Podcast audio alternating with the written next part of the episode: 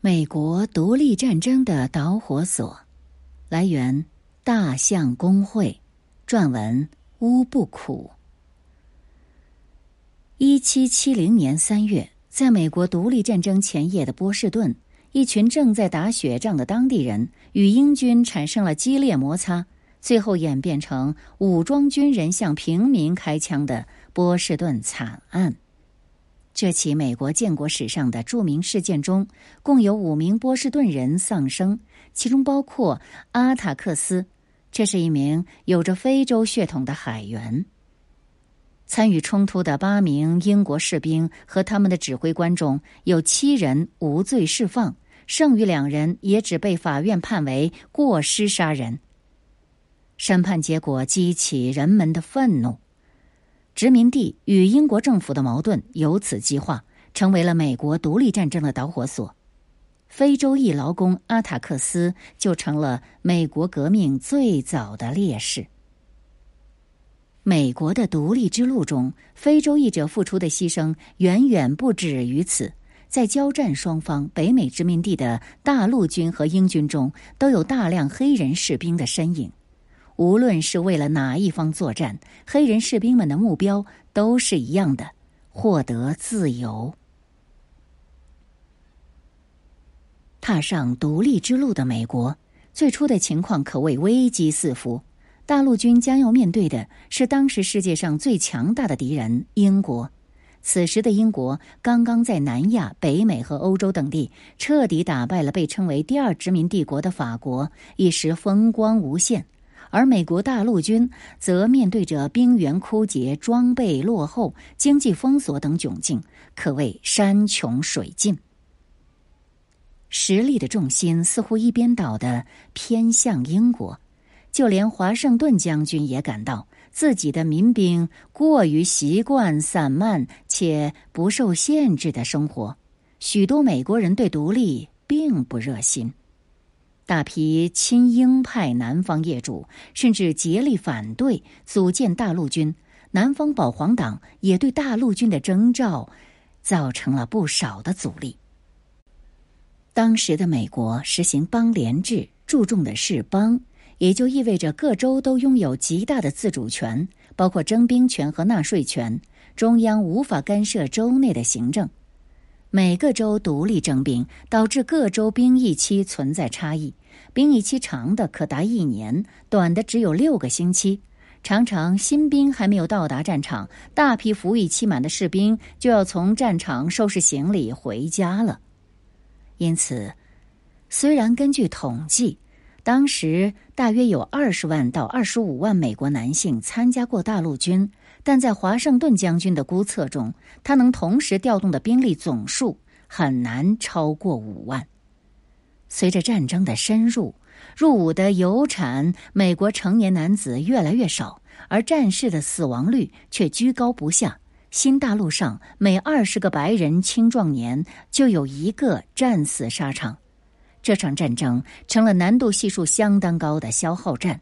对于美国方面来说，补充兵源是首要的难题。北美殖民地数量巨大的黑人奴隶逐渐进入了大陆军决策者的考虑范围。据统计，在四个世纪里，共计有一千零五十万非洲人被运送到新大陆，其中有一半是在十八世纪抵达。独立战争期间，十三个殖民地总人口为三百万左右。其中至少有五十万人为黑人奴隶。战争初期，出于种种考虑，华盛顿并不想征集黑人士兵，但英军将领登莫尔勋爵已经制定了征集黑人参战的方案，其中承诺加入英军作战的黑人奴隶战后将获得自由。随着战争的深化，兵源越来越吃紧，奉行实用主义的华盛顿终于改变主意。放宽了征兵条例，应征加入民兵的美国成年男子被允许使用替身。华盛顿制定的法令规定，如果有谁想要使用替身参战，必须要征得替身的同意。由此一来，他便无需说明参战的黑人战后是否可以获得自由，而是把交换的条件抛给了白人雇主。此门一开，大量奴隶主及其家属蜂拥而上，争相使用黑人替身，以避免流血牺牲。黑人奴隶通常开出的同一条件就是战后要给予他们自由。从此，黑人正式加入了独立战争。南方种植园主对此非常担忧，他们认为，一旦战争结束，再想从黑人士兵手中拿走武器会变得异常困难，那时维持社会稳定将成为头等难题。大陆军对此也做了预先防范，比如将黑人编入种族混编的部队参加作战，受白人指挥官领导，以防可能的叛乱。后来因多数人的暴政、民族主义泛滥闻名的罗德岛州，在一七七八年组建了一支黑人军队。除了南卡罗来纳和佐治亚州外，南部的殖民地也都招募了黑人奴隶入伍。通常认为，先后约有五千名黑人陆陆续续加入了大陆军，但最新研究表明，还有四千黑人加入过海军。第一名参加海军的黑人名为约翰·马丁，是一名特拉华白人的奴隶。不过，他的参军没有得到主人的许可。是直接通过美方海军船长的招募入伍的。入伍一年后，马丁所在的船只沉默了。参与海军的黑人不全是男性，许多黑人妇女为了获得自由身，乔装打扮成男性也上了前线。更多的黑人女子则加入了前线医疗队和后勤补给部门。加上这四千人卷入独立战争的黑人数量达到了九千。值得注意的是，有四分之一黑人士兵参加了整个八年的对英作战，全体黑人士兵的平均服役时长为四年零六个月，远远超过白人的服役期，也超过了职业军人参战的平均时长。战争期间，为了防止黑人士兵逃跑，大陆军当局严格登记每一位入伍的黑人，为黑人士兵建立档案。当他们反叛或者逃走时，将遭到全国通缉。一旦被抓，就会被绞死。高压的军队纪律和严格的登记政策，让许多企图在战场上逃跑的黑人断了念想。以宝贵的生命赌未来的自由，成了黑人士兵的唯一选择。在独立战争的大陆军一方，无论白人还是黑人，参战的目的的确是为了自由。只不过白人是为了逃脱宗主国的经济剥削，黑人是为了获得合法的公民身份，而大多数参战的黑人士兵都在战后获得了自由。战争的另一方，加入英国方面作战的黑奴也获得了自由，在。英国派往美国殖民地的总督邓莫尔的军队被赶出弗吉尼亚州之前，有八百名左右的奴隶逃离了主人的庄园，加入了邓莫尔的埃塞俄比亚军团。他们穿的军装上写着“给奴隶以自由”的标语，“解放黑人”的口号，吸引了越来越多的黑奴从种植园内非法逃出。这不免使南方保皇党与英国之间产生了强大的离心力。南方业主们开始怀疑宗主国的统治能否切实保护他们的财产安全，而加入英军的黑奴从美国南部一直打到北部，他们为英军带路，穿越沼泽地，还承担了军中厨师、洗衣工和建筑工人等角色。随后的邦克山战役中，大陆军战败。为了补充兵员，北方州政府大量招募黑人士兵，并完善立法，保障战后黑人士兵的自由。在北方，大陆军中黑人士兵的比例一度超过百分之二十。英国方面也同时加紧脚步，从南方保皇党手中大量征用黑奴，并把他们编入海军。英国通常会让黑人海军驾驶小帆船充当海盗，以求骚扰殖民地商船或大陆军的军舰。许多奴隶主最初担忧黑人士兵可能会反叛倒戈，把枪口瞄准自己。但与他们的想象相反，这些黑人士兵不但极少心生反骨，而且具备超强的海上骚扰能力。一七八一年的后半年。英军在南方节节败退，保皇党如同毕业在风雨中飘摇。良知尚存的英军开始安排黑人士兵的去处了。从这一年七月开始，有超过五千名黑奴从佐治亚州出发，被送往相对安全的牙买加和西印度群岛。出于对自己未来的担忧，有三百名黑人发起了反叛，没有跟随英军逃离北美大陆。他们最终留在了佐治亚州的萨凡纳，并在萨凡纳河旁建立了自己的政权。逃向牙买加和英属群岛的这些黑人，则几乎全部获得了自由。不过，也另有五百名黑人被英军带到佛罗里达州，当时这里仍被英国控制，仍然保持着奴隶的身份。一七八三年。英政府在仍归自己管控的纽约城签署了《尼格罗之书》。根据这份契约，黑人一旦签字，就将服务于英政府，其中也包括了获得自由的细节条件。据统计，签署名单上总共有一千三百名黑人男性、九百多名黑人女性和七百五十名黑人儿童的名字。他们被陆续带到了加拿大的新苏格兰省。还有两百名黑人被带往伦敦，这些黑人中有百分之六十五是为了自由而从南方六州逃出来的。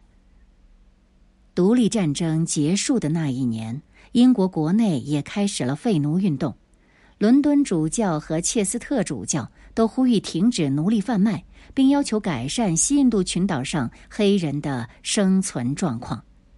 四年后。英国议会中成立了废奴委员会，以求推进废奴运动。用来容纳黑人自由民的城市弗里敦，正是在那个时候建立的。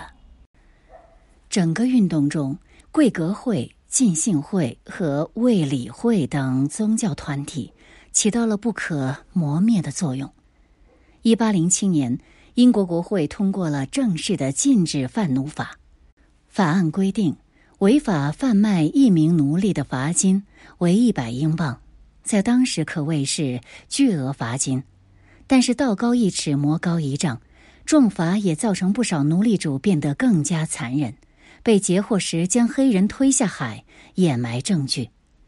面对无法禁绝的奴隶买卖，英国国会痛下决心，最终在一八三三年通过了更强有力的废奴法。该法案认定。在大英帝国的所有管辖区，奴隶制都不合法，所有黑人都享有自由民身份。为此，英国当局还对奴隶主支付了昂贵的补偿费。虽然法律上获得了平等权利，但在实际生活中，黑人仍然会受到歧视。英国势力范围内的黑人在解放后长期致力于反抗种族歧视的运动，但他们往往穷困潦倒，无法就业。为了应对黑人失业的难题，英国当局在西非建立了新的殖民地。在获得本人同意后，黑人将会被安置在新的殖民地弗里敦。不过，仍有一千一百多名黑人选择在加拿大的哈利法克斯开始新的生活。而加入大陆军的黑人受到的待遇则要差得多。战争结束后。大陆军黑人没有分享到任何胜利所带来的利好。康涅狄格和马萨诸塞州甚至在战争一结束就立法规定，不再允许黑人进入军队，无论是自由民还是奴隶。这明显是为了回应奴隶主对黑人持有武器的担忧。随后的一七九二年，联邦议会也通过法案，要求只允许身体健全的白人公民参军。宪法生效后的一七八九年，在联邦的十三个州中，也仅有五个州允许黑人自由民投票。这意味着黑人仅仅在北美五个州内拥有公民的基本权利。战后，有一些黑人获得了自由，但也有一些并未如愿以偿。受到欺骗的黑人老兵拿着与主人签署的合约无处申诉，原因是。法院不受理黑人的证词。二十年后，北方才开始废奴运动，自由黑人数量开始激增。到了一八一零年，已经有超过十八万黑人成为了自由民，占美国黑人总数的百分之十三。理论上，到一八四零年时，北方的黑人已经全数获得自由。然而，此时的南方仍然保持着奴隶制。随之而来的美国内战中，共有十八万六千零九十七名黑人参战，包括七千一百二十二名军官。和十七万八千九百七十五名士兵，涵盖到了一百六十三个作战单位。自由的非洲裔美国人和摆脱控制的奴隶都加入了战斗。美国历史上第一支黑人正规军——马萨诸塞州的第五十四志愿步兵团也由此诞生。他们的英勇事迹受到了北方各界的赞赏与宣传，从而激发了更多的黑人应征入伍。一九八九年，由黑人影帝丹泽尔·华盛顿领衔主演《瓦格纳堡战役》被拍成了电影《光荣》，赞颂黑人士兵无畏的献身精神。在战争的最后几个月，由于南方军迫切需要更多的士兵，因此南部联盟投票决定允许黑人参军进行战斗。不过，战争结束时，军队中没有一个黑人能留下继续服役。内战结束前，双方伤亡人数达到了一百二十万，其中北军共伤亡六十三万多人，总数超过了美国在两次世界大战中的伤亡总和。在美国历史上，从独立战争到伊拉克战争，非洲裔士兵都有不同程度的参与。国会大厦的壁画上也描述着一八一二年战争中黑人士兵奋勇杀敌的场面。从殖民时代开始，潜藏于美国内部的矛盾便是：一部分人享有自由的生活，而其他人缺乏自由的存在。从独立战争到美国内战，黑人经历了他人难以想象的曲折，迎来了与白人平等的公民身份。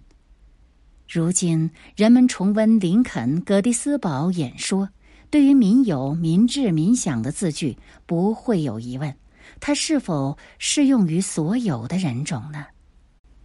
特别是在奥巴马通过民主选举成为美国的总统以后，更没有人在怀疑，在这个一切皆有可能的国度，黑人作为平等的公民，同样在为国家美好的未来而辛勤付出。